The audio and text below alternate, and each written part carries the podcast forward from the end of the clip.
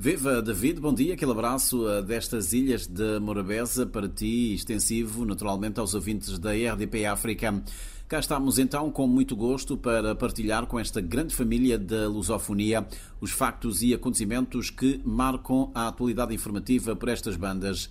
Está um tempo bastante agradável. Nos últimos eh, dois dias o céu eh, tem-se apresentado um pouco nublado e com a ocorrência de chuviscos em alguns pontos do país.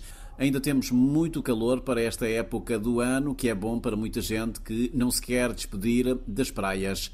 Nesta altura estão 26 graus de temperatura média ambiente. A máxima prevista para hoje deverá oscilar entre os 31 e os 32 graus Celsius.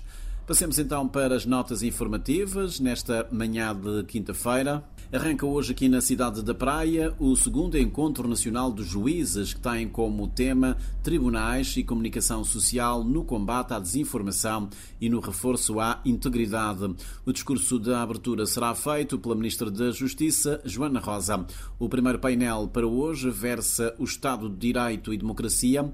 Há duas comunicações importantes previstas para esta manhã. A primeira sobre discurso de ódio, mandato de deputado e limites, proferida por Paulo Mota Pinto, professor titular da Faculdade de Direito de Coimbra.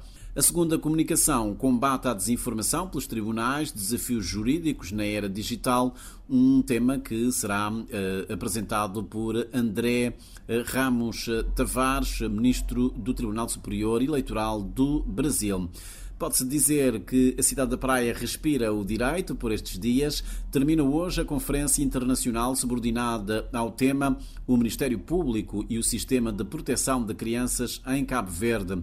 Trata-se de uma iniciativa da Procuradoria-Geral da República que está a ser organizada em parceria com o Escritório Conjunto da Unicef no arquipélago. No evento participam de forma presencial e por videoconferência magistrados judiciais, técnicos do Instituto Cabo Verdeano da Criança e do Adolescente, delegados de saúde e efetivos da Polícia Nacional e da Polícia Judiciária.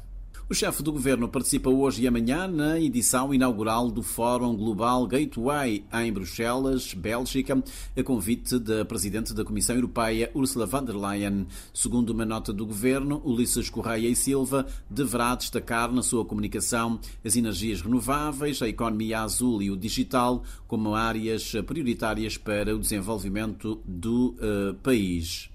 Arranca esta sexta-feira, amanhã, a segunda sessão parlamentar deste mês de outubro. Os trabalhos eh, iniciam-se com o debate mensal com o Primeiro-Ministro, desta feita sobre a política de rendimentos e preços. Um outro ponto também de destaque desta sessão é o tradicional debate sobre a situação da justiça em Cabo Verde.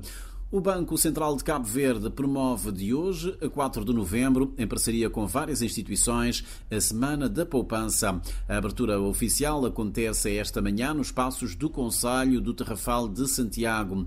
De acordo com o programa que tivemos acesso, Está prevista para esta tarde uma conversa aberta com os alunos da escola secundária local sobre dinheiro sem educação financeira é dinheiro que desaparece.